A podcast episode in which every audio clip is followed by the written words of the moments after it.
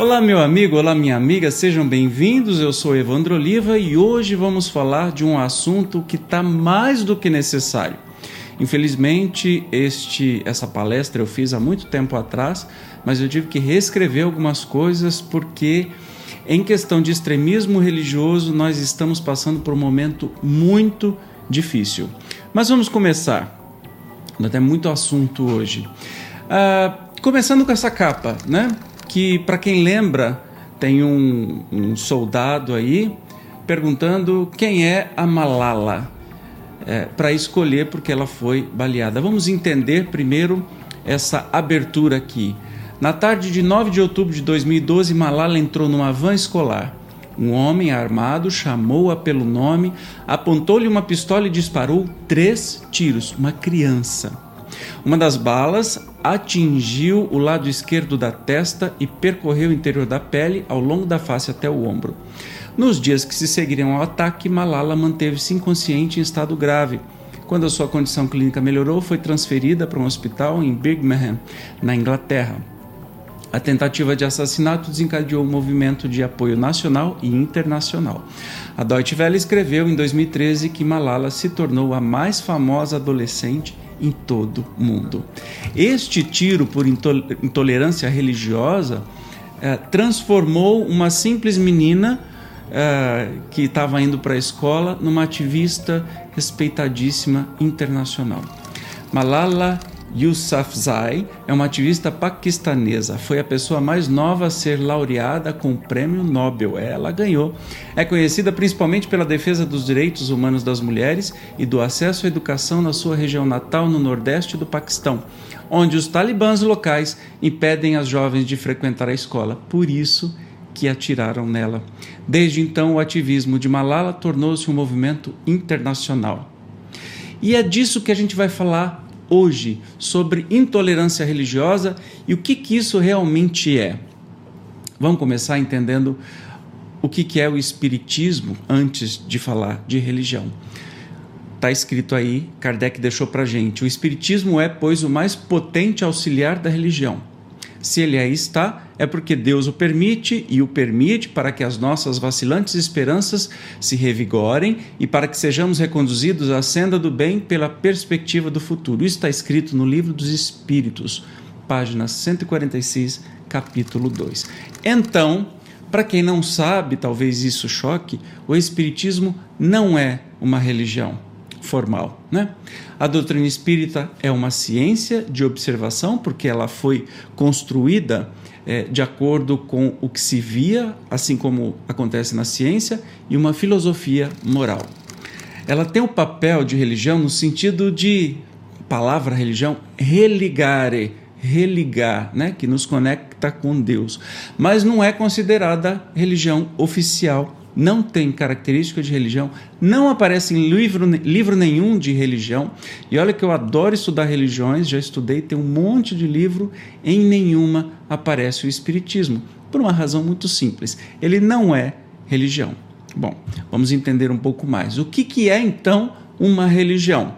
Conjunto de sistemas culturais e de crenças, além de visões de mundo que estabelece os símbolos que relacionam a humanidade com a espiritualidade e seus próprios valores morais.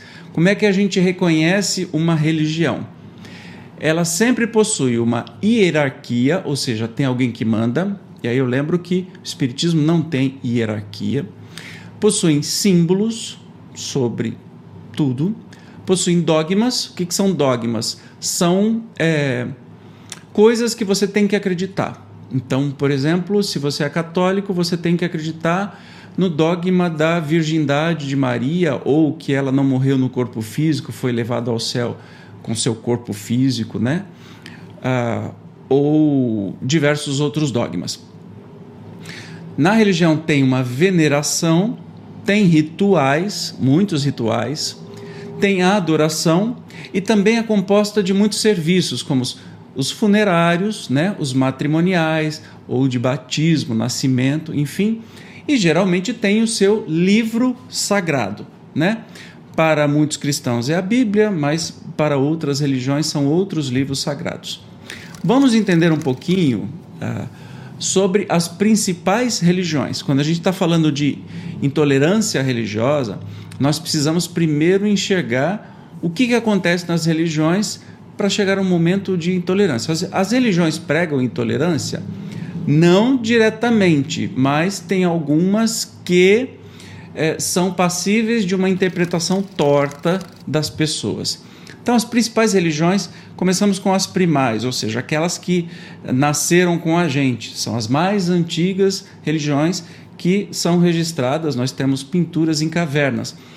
Sempre estiveram presentes em todos os continentes, de maneira que a necessidade do Criador, né, de a gente ter um algo a mais, um, um Criador, está dentro da gente. Então não importa a idade nem o local, todas, todos os povos é, têm esta religiosidade dentro. A religião primal tem uma multiplicidade de deuses e mitos. Uh, por exemplo, o deus trovão, o deus sol, a deusa lua e assim vai, dependendo da religião. Uh, tem uso de artefatos para evocação dos espíritos, possuem os xamãs, que são os líderes espirituais, equivalente ao padre, o pastor, enfim. Utilizam-se de rituais muitas vezes cruéis, com matança de animais, e até no passado houve sacrifício humano, né? e tem uma forte, um forte temor uh, pela natureza. As principais religiões, tirando essas primais que não são mais praticadas, obviamente, né, nos dias de hoje, nós temos as religiões monoteístas, ou seja, que adoram apenas um Deus, que são judaísmo, cristianismo, islamismo, zoroastrismo, dentre outras, tá? Nós estamos falando as principais. Nós temos as politeístas que adoram diversos deuses, como no hinduísmo, budismo, sikhismo e jainismo, e temos as orientais que são mais filosofias do que qualquer outra coisa, filosofia de vida, que são o confucianismo, taoísmo e o shintoísmo. Nós não vamos entrar a fundo nestas religiões, porque senão seria um vídeo gigantesco e vai fugir do assunto que a gente está querendo tratar aqui, que é da intolerância religiosa, não é mesmo? Então vamos ver uma das mais antigas religiões monoteístas, que é o judaísmo, que a gente conhece bastante. Se originou 18 séculos antes de Cristo, o livro sagrado é o Torá, tem a crença em Yahvé, Deus, não é?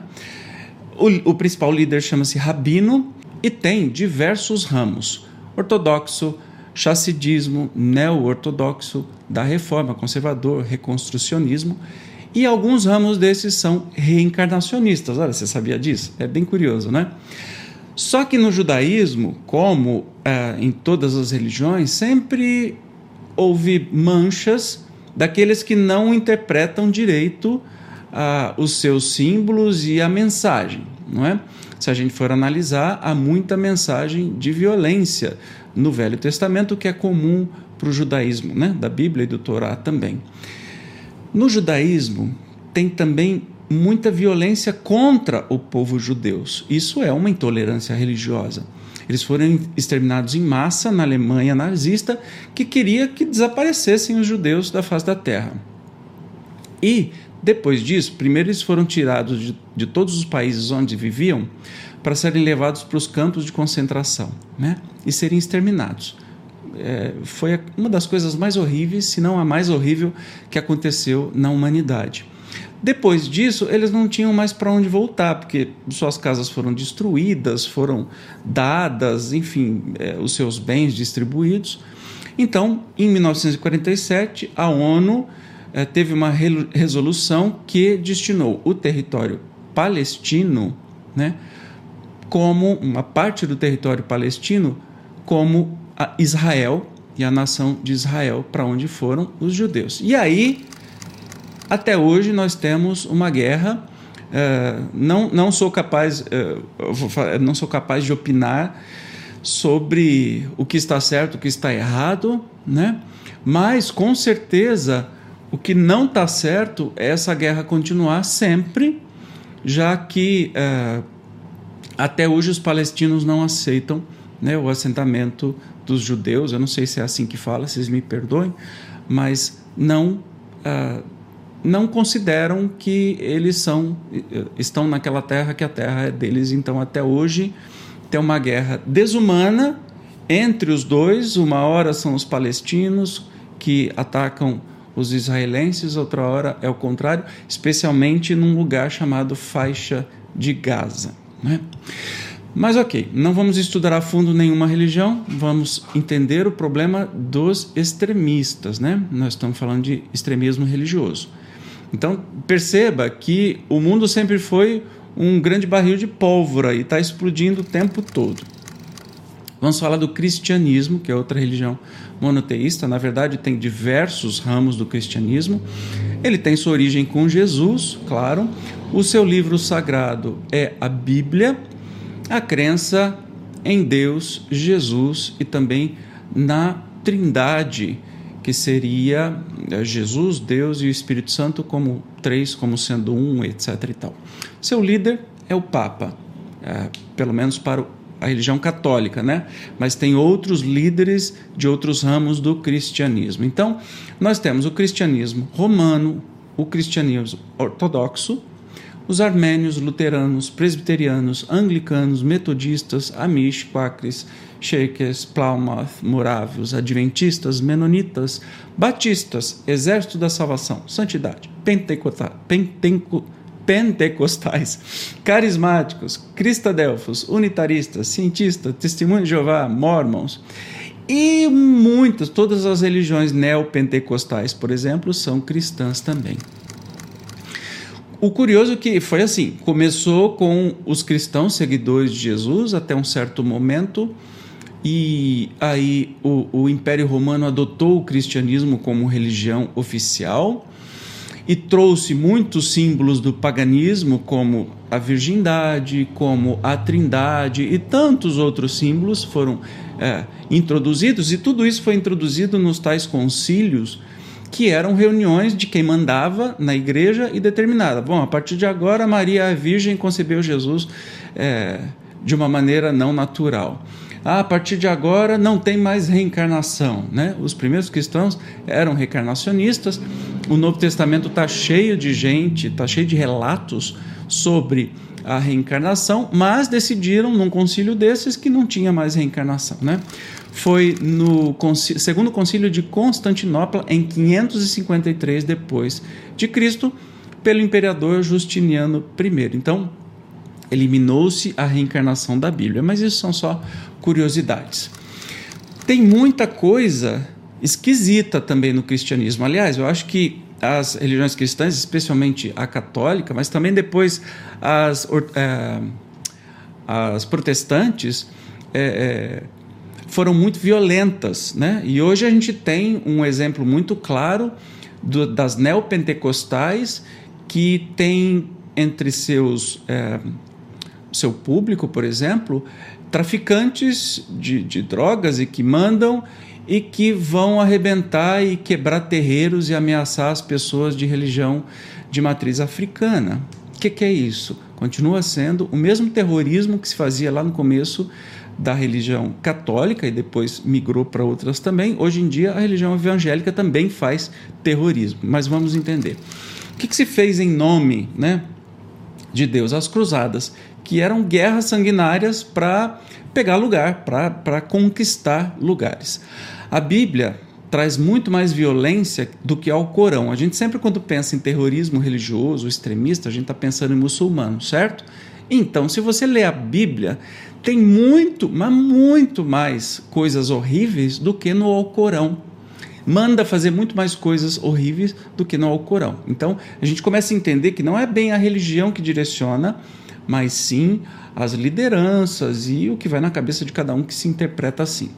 A Santa Inquisição, um período muito sombrio da igreja, onde cientistas ou quaisquer pessoas não concordantes com os ensinamentos ditados pela igreja eram queimados vivos em fogueiras públicas. Não precisava muita coisa. Era só para dizer, por exemplo, a, a Terra não é o centro do universo. Ah, se você falasse isso e não reconhecesse em público que não, a Terra é o centro, você era queimado vivo, né? Só por isso. Tinha perseguição aos cristãos novos, pelo judaísmo e pelo Império Romano. Nós estamos voltando no tempo, lá no comecinho, antes de ser a religião oficial. Os cristãos eram massacrados, dados de comer aos leões né, em shows assim para as pessoas, então eram perseguidas tanto pelos judeus quanto pelo Império Romano. E teve muito, uma guerra horrível entre os católicos e protestantes na Irlanda do Norte, por exemplo, que U2 fala na música Sunday Bloody Sunday. Vamos ver alguns trechos de passagens bíblicas, se você não acredita em mim, é, mas eu estou falando um exemplo, tá? Isso tem em todo quanto é lugar, por quê? Os escritos ditos sagrados acompanham a evolução do homem. Portanto, vem trazer as mensagens ou as ideias que eram presentes naquele tempo. Em 1800 e bolinha amarela, por exemplo, nós tínhamos a escravidão. Então era comum os escritos daquela época trazerem uma certa é, normalidade na escravidão. Hoje a gente acha um absurdo, e é um absurdo, a gente tem repulsa, mas naquela época não era. Então esses escritos, por exemplo, que a gente encontra na Bíblia, eram realidade na época que foram escritos. Não é a palavra de Deus. A Bíblia é um livro de domínio público que traz aí coletâneas que alguém decidiu que livro que entrava, que livro que não entrava, e esse alguém não foi Deus, eu posso te garantir.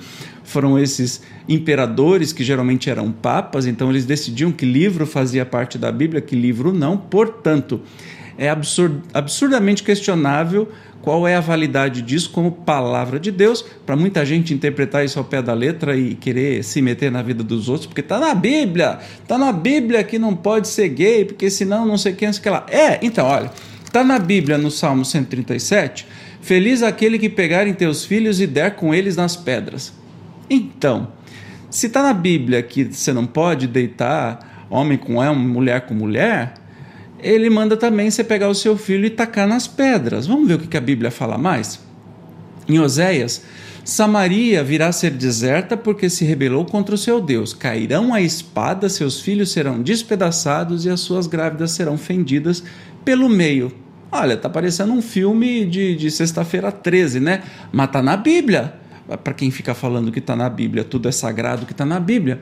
Em Samuel, vai, pois, agora e fere a Ma Amaleque, e destrói totalmente a tudo o que tiver, e não lhe perdoes. Porém, matarás desde o homem até a mulher, desde os meninos até os de peito, desde os bois até as ovelhas, e desde os camelos até os jumentos. Caramba, que Deus bacana esse que manda matar as, os seus próprios filhos, a sua própria criação. Ah, mas não era o povo eleito. Eleito por quem, cara pálida?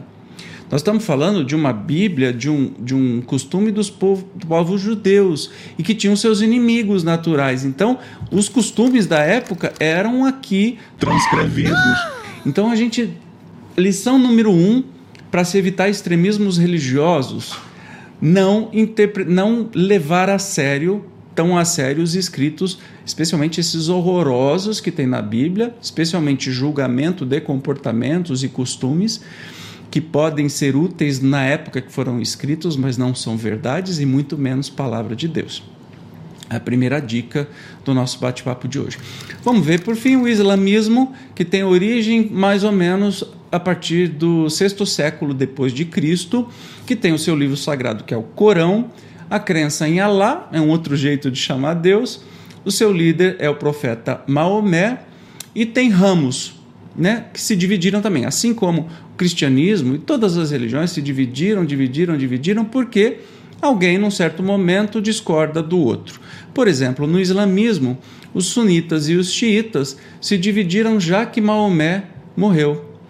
Um, um, uma turma ficou com um, um, genro dele, se eu não me engano, outra turma foi com outro parente, então viraram sunitas e xiitas que se odeiam e se matam por meio desse tempo todo.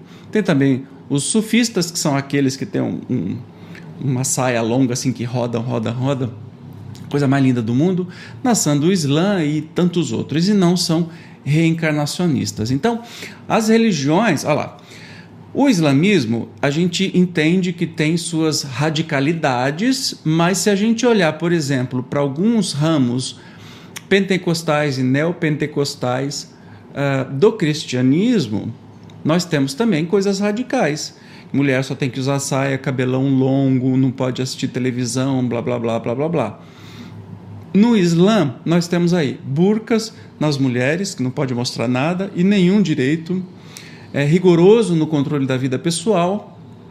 Tem quatro grandes escolas de jurisprudência, ou seja, é, formas de se julgar as pessoas, né? Malak, Hanafi, Hanbali e Shafi.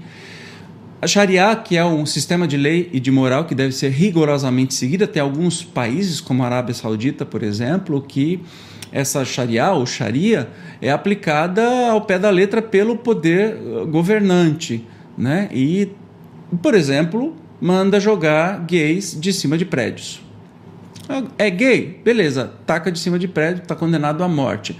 Ah, pegou alguma coisa, errou, vai cortar a mão. Ah, a mulher traiu o marido, é pena de morte apedrejado. Eles enterram até a cabeça, taca a pedra depois na cabeça. Quer dizer, gente, jura mesmo que Deus mandaria fazer isso, mas enfim. Essas punições são sancionadas no Corão e alegam que foi ditada por Deus ao profeta Maomé. Hum, Ainda hoje mantém condenações violentas, violentas ao adultério, lá, morte pública e açoitamento, roubo, corta as mãos, imagina que não ia ter político com mão, né? Se exaltar os heróis humanos, ídolos pop ou ser, ser ateu são pecados severamente punidos, especialmente aqui no caso se você fizer um desenho, porque é proibido representar o profeta Maomé com qualquer imagem, coisa que era muito comum no cristianismo, né? E, e o islamismo ele derivou também disso. Uh, não pode. Então, é, no Charlie Hebdo, por exemplo, que é uma revista é, satírica francesa, nós tivemos lá aqueles atentados horrorosos e até hoje tem qualquer um que tenta fazer alguma coisa é punido com a morte, porque isso está ah, na regra aí. Então tem guerras desde a morte de Maomé, ah lá, que dividiu seu califado, tornando inimigos os sunitas, que são seguidores de Abu Bakr, e xiitas, seguidores de Ali, ambos próximos de Maomé. E eu já falei, mas torno a dizer, todos estes livros são domínio público. Né? Tanto o Torá, quanto o Corão, quanto a Bíblia são de domínio público. Significa que qualquer pessoa pode pegá-lo e alterar. Então, um livro de domínio público pode ser reeditado. Há pouquinho tempo, o livro do Pequeno Príncipe se tornou em domínio público. Não sei se reparou, mas teve várias publicações porque não precisava se pagar mais royalties para isso. E quem quiser pode alterar o Pequeno Príncipe, por exemplo. Enfim, é, só que se o editor quer fazer uma modificação e passar como crível e como que não tem modificação, ele faz a coisa é meio na moita, faz pequenas alterações de acordo com seus interesses. Os textos sagrados né, desses, desses li eh, esses livros das religiões são tudo de domínio público. E claro que foram altamente é, modificados durante todos esses tempos. Olha, uma imagem: Torá, Alcorão e Bíblia. Óbvio que foram modificados de acordo com os interesses das pessoas nestes tempos. É bem simples de entender. Então, alguém, algum, alguma religião é, protestante, depois que surgiu o Espiritismo, muito tempo depois, nós estamos falando por volta de 1950, resolveu, numa das edições da Bíblia Sagrada, colocar lá na boca de, acho que de Abraão, se não me engano, ou de Moisés, não praticareis o Espiritismo. Nossa, gente, é uma coisa assim muito preocupante, porque a palavra espírita, espiritismo e diversas outras foram criadas por Allan Kardec. Não existiam. Portanto, jamais Moisés, Abraão, seja lá quem for, poderia ter dito isso. É, ficando muito claro que depende do interesse dos líderes religiosos, eles fazem o que quiserem com os escritos. E como é que você controla pela religião? Pela culpa. Pela culpa. A culpa é algo que não mexe em nada nos nossos neurônios, mas bota um cabresto na gente e a gente se torna mais controlável, né? Olha que interessante, que interessante. A Bíblia sofreu sutis modificações para atender interesses escusos de líderes espirituais. Acabei de falar. Os três livros possuem imenso conteúdo em comum: o Torá, o Corão e a Bíblia especialmente os cinco primeiros: Gênesis, Êxodo, Levítico, Números e Deuteronômio. Os textos trazem ensinos morais, políticos, costumes de povos, leis e severas punições para quem desrespeitá-las. Trazem passagens violentas, preconceituosas, sentenças de morte. Trazem também passagens sublimes de amor de grandes ensinamentos morais. Dependem de interpretações, o que permite qualquer coisa com base em seus ensinamentos, até os extremismos.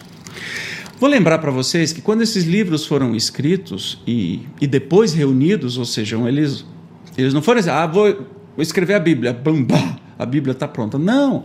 Foram livros que foram reunidos numa época ainda que nem existia escrita, que era tudo é, tradição oral, como Gênesis, por exemplo, era uma tradição é, oral cantada. Então, passava de pai para filho a, a tal lenda da criação do mundo, de criar o mundo em sete dias, depois criou Adão, criou Eva, que teve Caim e Abel, um matou o outro, fugiu e fez família com quem? Na verdade, é aí você percebe que, imagine, isso é uma historinha contada, como Chapeuzinho Vermelho, passando de geração em geração, isso vai sofrendo distorções e tem que ter o, o mágico, o magnífico, o brilhante. Só que na época que foram escritos esses livros ou foram transcritos, não existiam as leis como nós nos organizamos hoje em dia, a justiça que é separada da religião. Então, é bom que o país seja laico, senão ele vai se basear em cima de alguma religião, de alguma lei religiosa.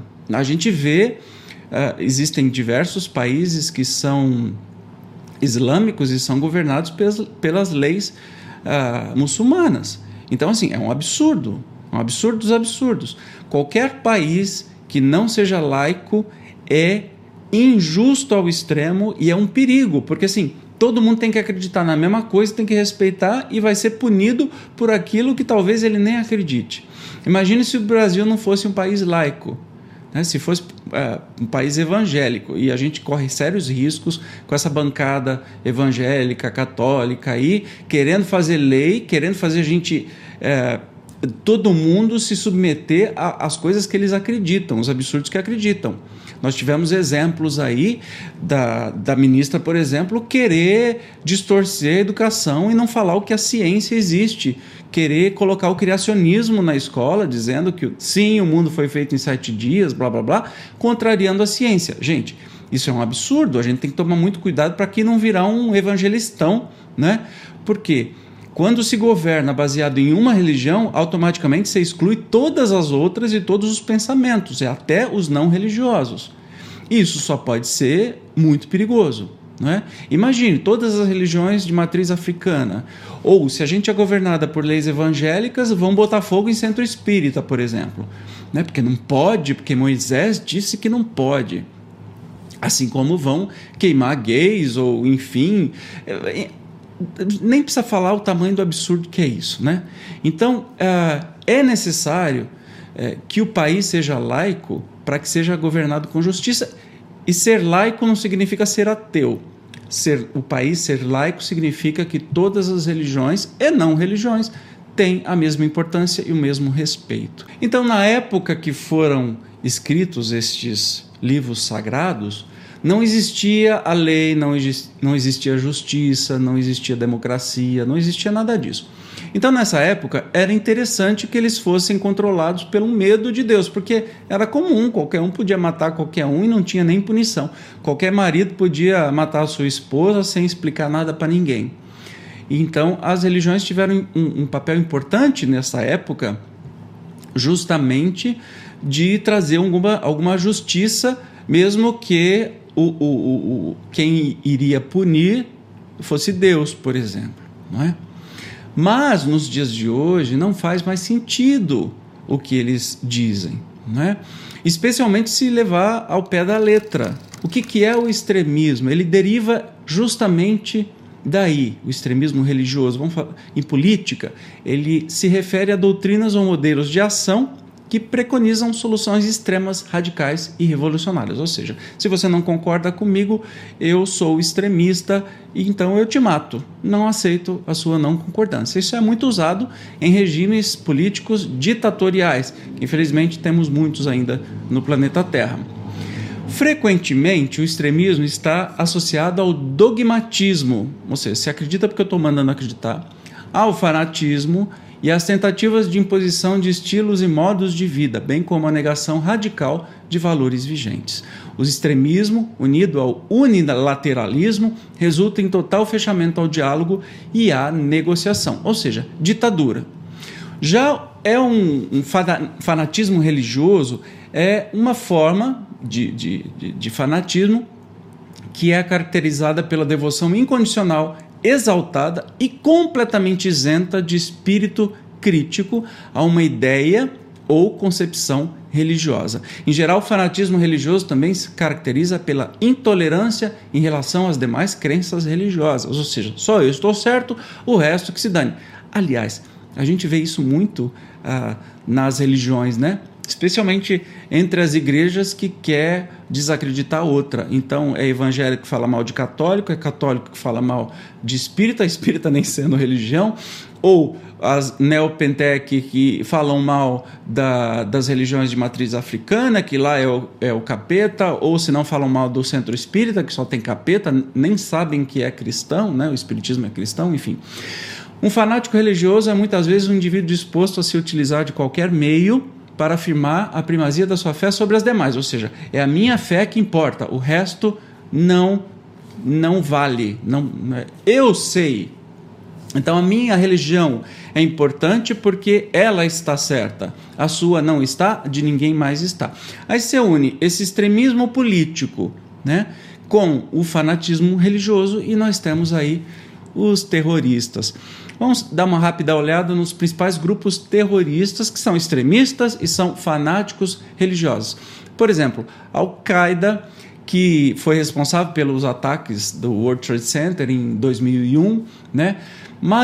majoritariamente composta por muçulmanos fundamentalistas e querem erradicar a influência do mundo ocidental sobre o mundo árabe. Foi criada em 1980 para defender o Afeganistão contra a Rússia. Inicialmente, essa organização contava com o apoio dos Estados Unidos, mas rompeu esse apoio, essa, esse, essa amizade em 1990. Daí a gente come, começa a entender Estados Unidos então apoiava o Al-Qaeda e depois foi vítima do próprio apoio que dava a um grupo terrorista. A gente vai vendo que não tem almoço grátis, ação e reação. Tudo volta, né? Então, Al-Qaeda é um deles. O Talibã é um grupo político que atua no Paquistão e no Afeganistão, que também aplica as tais leis da Sharia ou Sharia. O grupo comandou o Afeganistão de 96 até 2001 quando os Estados Unidos invadiram o país após os atentados. Com a retirada das tropas estrangeiras, o grupo vem fortalecendo-se e tomando conta. Boko Haram, que é significa a educação não islâmica é pecado, ou seja, tudo é pecado, tudo é errado, só eles são certos. Ou a educação ocidental é pecado, é uma organização anti-ocidental que quer implantar também a famigerada Sharia ou Sharia no território da Nigéria, então eles mudam de nome dependendo de onde estão. Foi fundada em 2002, quer dizer, depois do atentado das Torres Gêmeas, hein? Mas ganhou maior notoriedade em 2014 com o sequestro de centenas de jovens.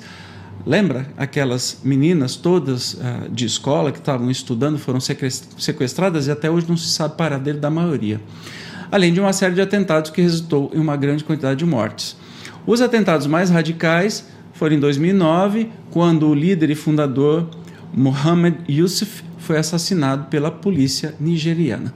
Tem o Hamas, que não é muito considerado um grupo terrorista é, por alguns analistas, mas o símbolo é, Hamas é, significa Movimento de Resistência Islâmica é temido pela maioria das organizações internacionais e estados. Então, é classificado como grupo terrorista. Ele atua nos territórios da Palestina, tendo como objetivo a destruição do Estado de Israel e a consolidação do Estado da Palestina. Lembra que eu falei que um, um, pedaço grande da Palestina foi dado para o povo de Israel? Pois é, esse Hamas é um grupo que luta contra isso e quer retomar esse território. Seu braço armado é uma frente chamada de Al-Qassam, além de configurar-se também como um partido político que, inclusive, venceu as eleições em 2006 e hoje controla aquela famosa faixa de Gaza, que é um território intermediário entre os dois países e onde. É, se há um ataque terrorista em Israel, Israel vem e ataca a faixa de Gaza, né, justamente para ter esse retorno aí contra o Hamas. E a gente vê um show de horrores para tudo quanto é lado. Países apoiadores do Hamas, como Turquia e Qatar, não consideram o grupo como uma entidade terrorista, mas sim uma frente política legítima. Tem o ISIS, que até bem pouco tempo atrás era temido no mundo inteiro porque protagonizou as piores coisas que a gente pode ver. Estado Islâmico no Iraque e na Síria, grupo terrorista jihadista, ou seja, que tem uh, seguia por aquela lei islâmica e jihad é a guerra santa, né, que age nos dois países, tendo surgido em 2013 como uma dissidência do Al-Qaeda e se inspirou nesse grupo.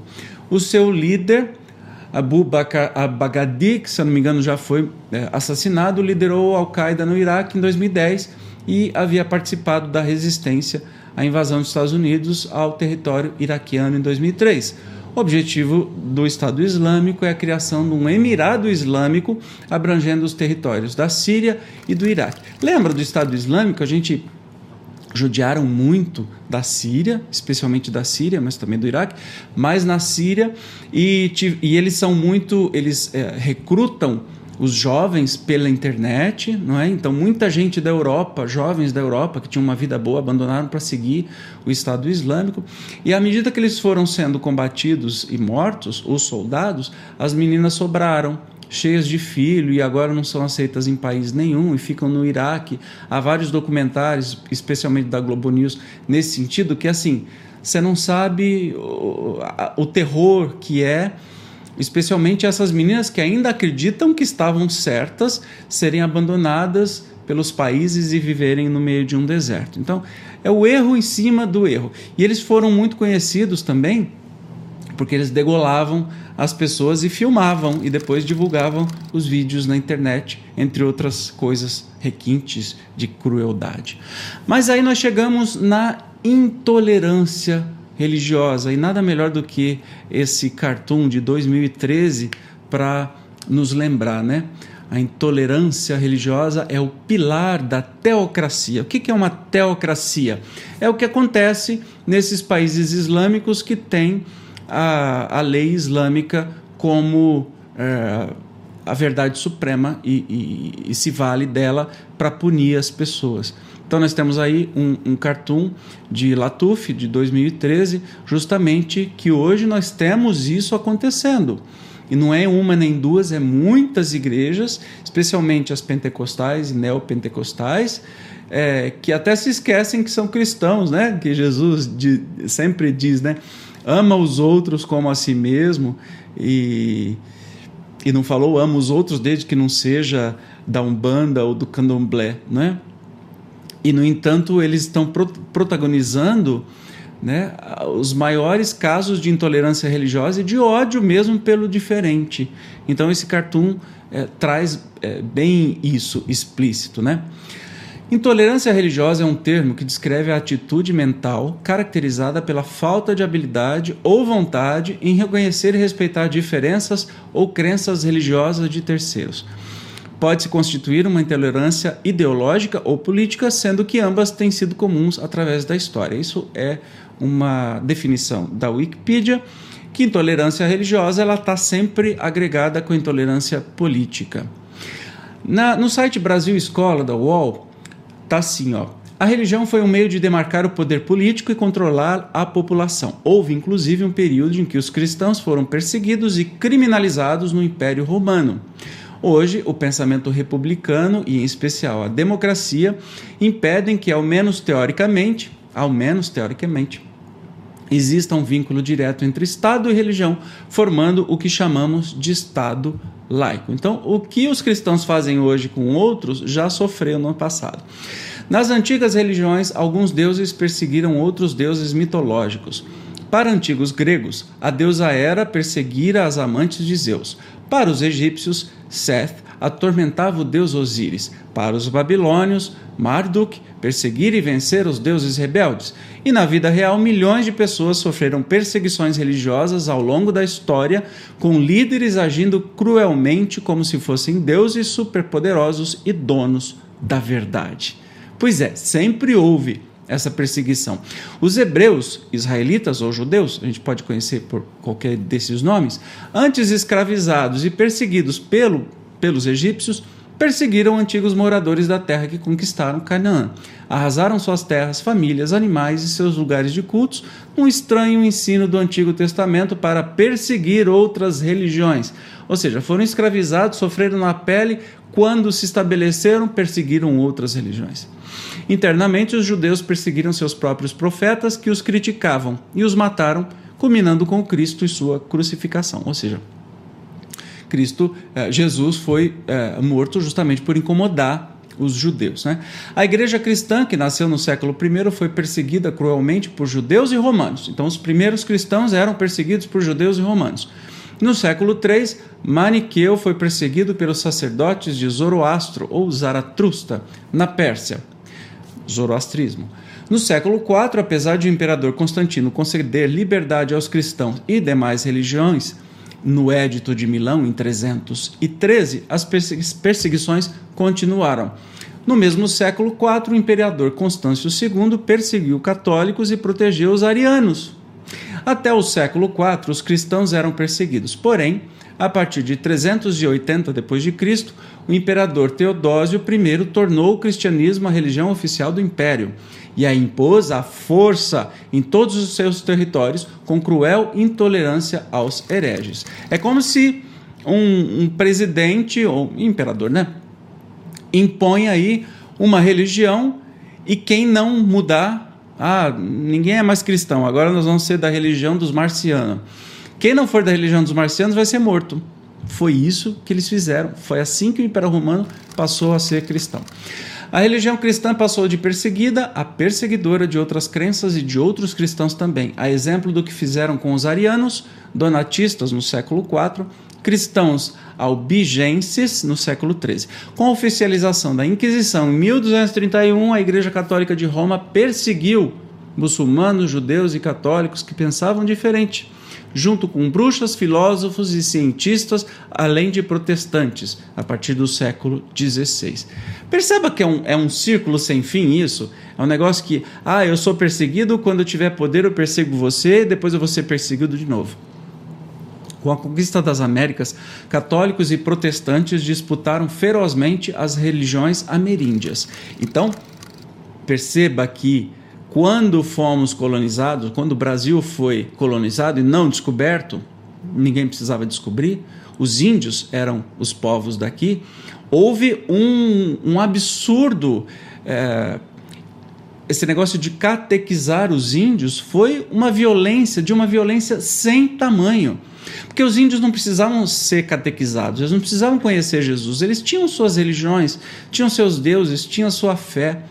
O que, que os brancos é, cristãos vieram e fizeram a mesma coisa que o Império Romano fez, a mesma coisa que tantos outros fizeram, à força. Se não é isso, você vai ser castigado. Né? Após a reforma protestante magisterial, surgiram os reformadores mais radicais, os anabatistas, que destruíram igrejas católicas e imagens e findaram perseguidos tanto por católicos como por outros protestantes mais tradicionais na Suíça, Bélgica, Holanda, Itália, Espanha, Alemanha, França e Inglaterra, tendo que fugirem para as Américas aos milhares. Bom, até pouco tempo atrás a gente vê o desrespeito por, eh, especialmente, eh, figuras, né? Como eh, estátuas de Nossa Senhora, que são tão é, veneradas e respeitadas pelos católicos, muitos evangélicos quebra, arrebenta, faz vídeo. Eu vejo isso o tempo todo. Ainda hoje está acontecendo, né? Infelizmente. Na Inglaterra, a rainha Maria Tudor massacrou os protestantes de 1553 a 1558 mais tarde, com a rainha Elizabeth I, os anglicanos se tornaram inimigos do catolicismo e até dos calvinistas puritanos, perseguindo-os. Ou seja, é uma perseguição sem fim. Culmina né, com o Holocausto, que foi o grande genocídio de cerca de 6 milhões de pessoas, de judeus, promovido pelos nazistas. Também, grande parte dessas pessoas eram judeus. Holocausto, porque tinham outros. Todo mundo que não concordava com o regime foi massacrado. Inclusive, quem é, tinha alguma, algum, algum tipo de deficiência física, é, homossexuais, é, cientistas, bastava não concordar com o regime que eram massacrados juntos. Né? Holocausto é o termo em hebraico reservado à significação do sacrifício animal que era oferecido a Deus no Antigo Testamento. Outro absurdo, né? Outro absurdo.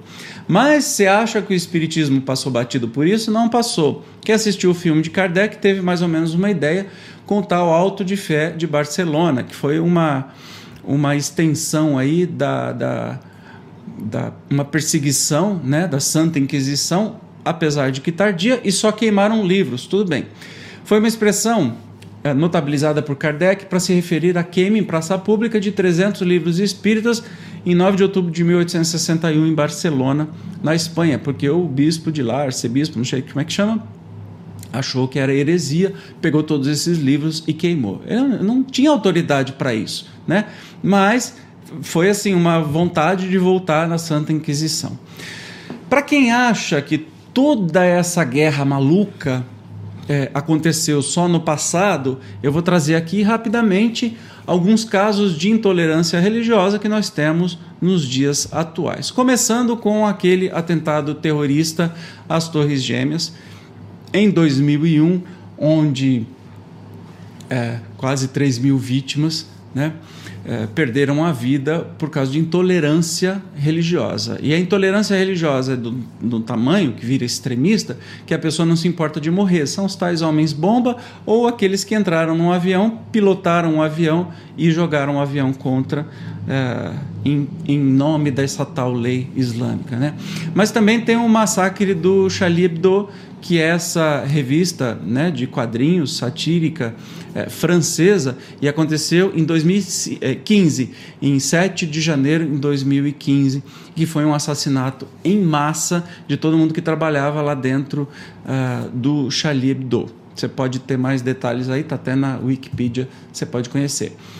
Mais ataques. Em Viena, por exemplo, o Estado Islâmico reivindicou a autoria do atentado em Viena, na capital austríaca, que deixou quatro mortes na noite de segunda-feira de 2020. Nós estamos falando de coisa muito recente, 3 de 11 de 2020. Ataque em Nice, que matou três pessoas, inclusive uma era brasileira, numa igreja católica, né? Uh, em Nice, que é no sul da França, também foi uh, um ataque. Uh, uma idosa, por exemplo, foi decapitada. Olha o, o absurdo né? e foi um ataque terrorista islâmico. Nós temos aí também um outro muito recente ataque de um professor decapitado por um aluno, porque ele estava defendendo liberdade de expressão e foi mostrar o que, que o Charlie Hebdo publicava. O Charlie Hebdo é uma revista, é, uma sátira que publica é, coisas de quem está no poder, enfim, é, completamente natural. Cartoons, por exemplo. Então tem cartoon, já teve cartoon do Bolsonaro, tem cartoon do Trump, tem cartoon da, da de todos os líder, líderes mundiais, cartoon do Papa, enfim, é o jeito que eles é, fazem, né, é, para mostrar aí um protesto. Beleza, esse professor estava ensinando isso numa sala de aula e um dos alunos voltou é, armado e decapitou esse professor na frente de todos os alunos. Né? E olha, ah, isso só acontece lá fora. Então, olha lá. Exu Corona e terreiro queimado escancaram intolerância religiosa na pandemia. Líderes de crenças afro-brasileiras dizem que o isolamento social acirrou o clima de ódio entre as religiões. Meu Deus! Já não basta essa pandemia. Aí as religiões resolvem querer exterminar o diferente em vez de se unir. Nós não aprendemos nada. O padre Júlio Lancelotti me disse uma vez, porque quando começou a pandemia eu falava assim: será que nós vamos sair melhor ou pior dela? Padre Júlio, é, que faz um trabalho lindíssimo com o, o povo da rua, né? O, o, pessoal que não tem lugar para morar e, e, é obrigado a ficar na rua, ele diz assim: nós sairemos potencializados naquilo que a gente tem. Então, quem tem é, coisas ruins dentro, vai sair pior. Quem tem coisas boas vai sair muito melhor, muito mais bondoso. Então é bem isso mesmo, né? Olha só, do pastor que culpa Exu Corona por seus males, Exu Corona misturou a religião de matriz africana com coronavírus. A vizinha que esparrama óleo ungido na oferenda, nem na pandemia intolerância religiosa deu trega. Pelo contrário, líderes de crenças afro-brasileiras dizem que o isolamento social acirrou o clima de ódio. A pandemia tem aumentado a ansiedade das pessoas e os conflitos religiosos têm subido juntos. Né? Absurdo isso. Olha, tem mais. Uma mãe de santo, né? É, na verdade, uma, não é uma mãe de santo, é uma pessoa do candomblé, é, aqui numa cidade perto, agora acho que é Birigui, Araçatuba, Birigui. Mãe se diz vítima de intolerância religiosa após recuperar li, é, guarda da filha. Chegou a perder a guarda da filha de 12 anos depois de denúncias de maus tratos e abuso em um ritual, ritual de iniciação ao candomblé e as acusações foram feitas pela avó da criança evangélica. Olha que coisa fofa, né? E apareceu até no Fantástico. É, a menina estava sendo iniciada no ritual, que é normal de ficar 20 dias, se não me engano, 30 dias ah, na, na, na, casa. É, tem seu respeito, seu ritual. Ninguém reclama quando você vai batizar as criancinhas só com a cabeça deles dentro de, de um tanque de água, né? Então, pois é, mas reclamam porque no ritual do candomblé a, a pessoa é, fica lá. Aí inventaram mentiras, essa mãe passou por um perrengue danado, mesmo a menina falando assim, 12 anos, pô, falando que não, não tinha sofrido nada, um juiz também preconceituoso, né? É, certamente com essas premissas religiosas na cabeça, retira a guarda da mãe, tudo errado, tudo intolerância. Mas Exemplos: pais e mães de santos expulsos de Duque de Caxias temem novos ataques de traficantes e milicianos. Os traficantes milicianos que são evangélicos vão quebrar ah, os, os, os, lugares de candomblé ou de umbanda ou de, de raízes africanas. Daqui a pouco estão quebrando o centro espírita também, porque é essa coisa do capeta, não é? Olha só, também na Bahia Baba Alorixá denuncia vizinhos por intolerância religiosa em Salvador, chamou o candomblé de farsa. Membros de terreiro de candomblé na Bahia denunciam intolerância, casa de satanás.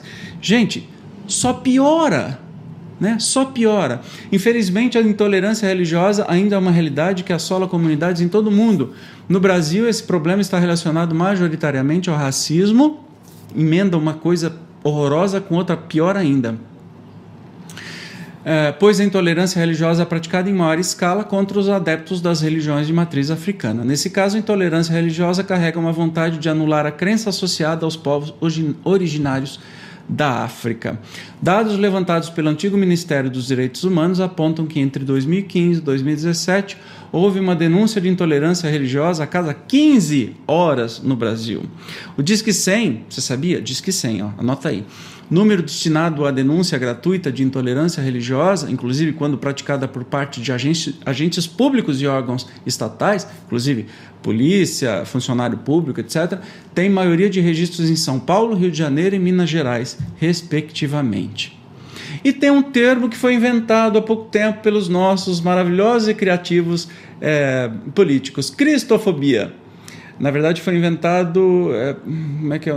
Marcos Feliciano. É termo não existe, foi inventado pelo Marcos Feliciano, que é um político religioso, né, que tem ideias bem, bem difíceis aí, para não falar assim, além de polêmicas horríveis, que alegam serem perseguidos por não poderem mais praticar crimes de discriminação como homofobia, racismo intolerância religiosa em seus templos.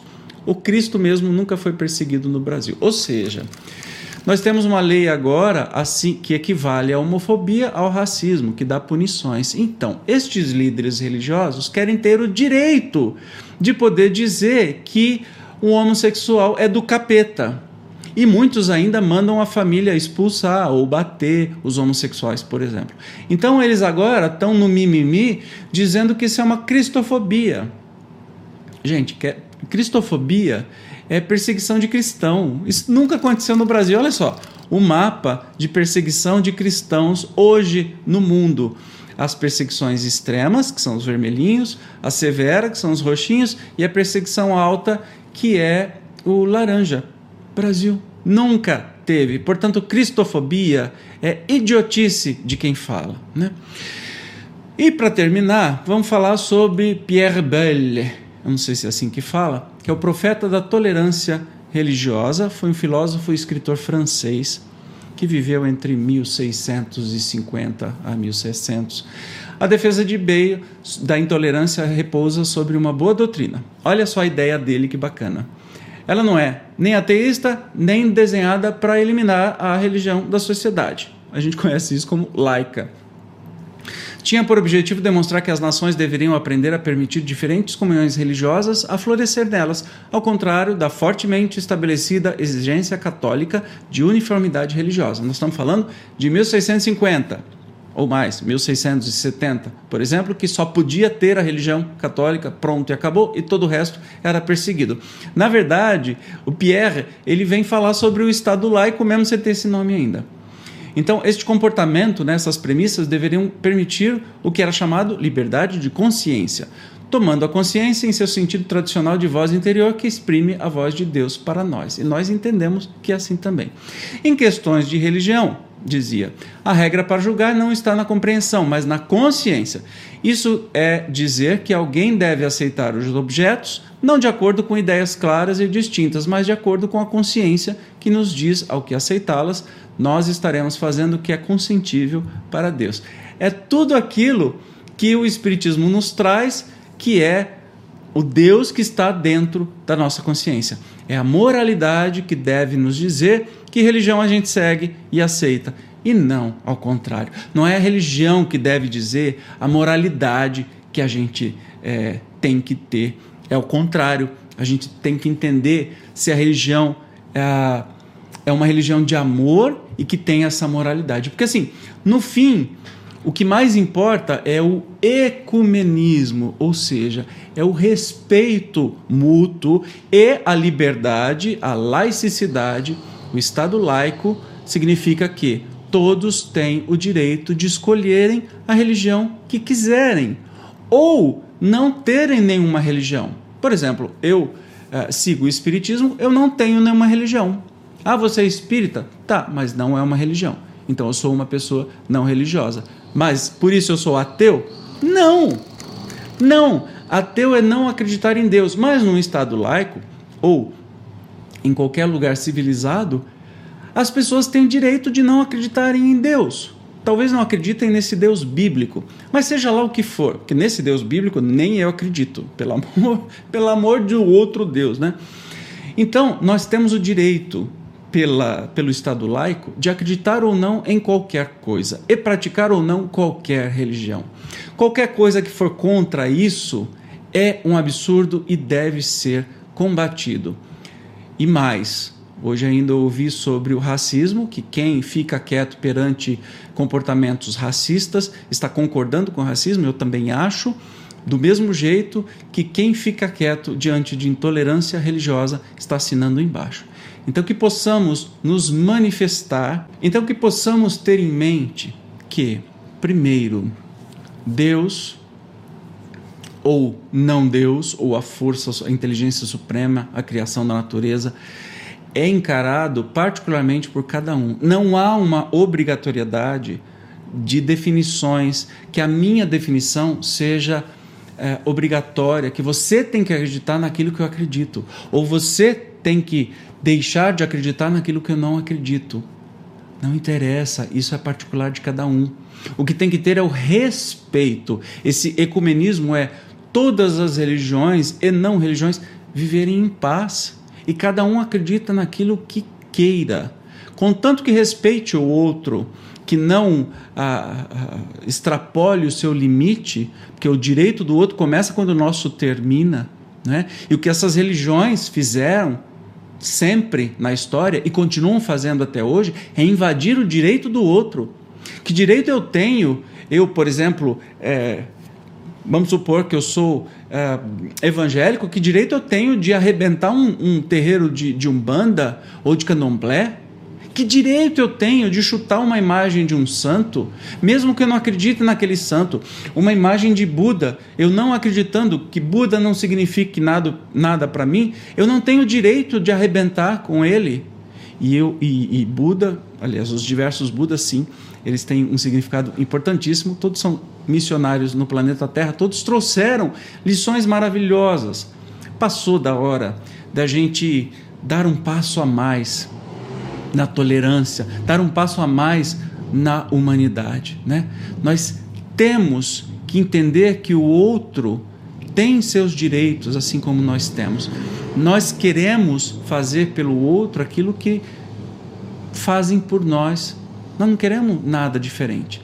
Quando Jesus disse: Amai-vos uns aos outros como eu vos amei, ou ame o outro como a si mesmo, quer dizer que eu não quero nada de ruim para o outro. Ou se eu não me amo, né? Mas aí eu tenho que fazer uma terapia para consertar isso.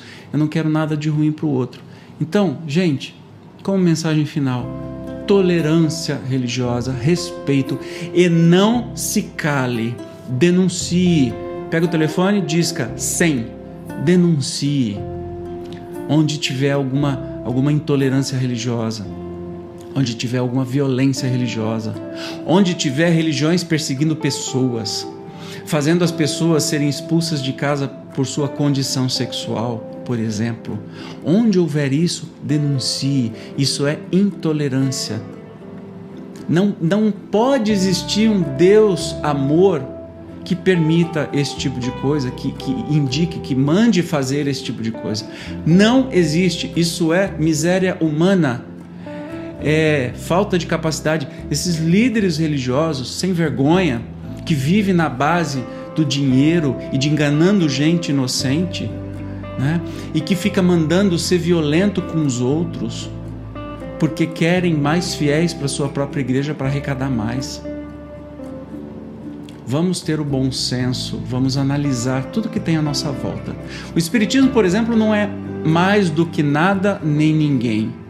Acredita nele quem quer, quem para quem faz sentido e o espírita de verdade jamais vai desrespeitar qualquer religião e nem vai querer converter ninguém. Essa coisa irritante da pessoa querer converter você para a religião dela. Não existe isso.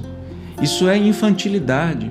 Todos somos irmãos, todos somos da humanidade, todos somos filhos do mesmo pai, da mesma mãe, enfim, somos criaturas que merecemos o respeito e merecemos ter uma vida feliz. Somos direcionados para a felicidade e para o amor. Então lembre-se, você faz parte da mudança nesse mundo. Né? Se a gente quer melhorar o mundo, a gente não pode concordar com injustiça, não pode ficar quieto com injustiça, especialmente do que estamos falando de intolerância religiosa.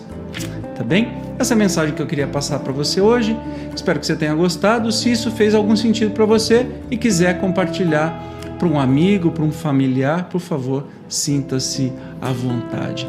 E se não é inscrito aqui no canal ainda, por favor, se inscreva, ative as notificações para saber quando tem vídeo novo. Estamos sempre juntos, então deixe seus comentários que eu vou ler com o maior carinho do mundo que você acha desse tema.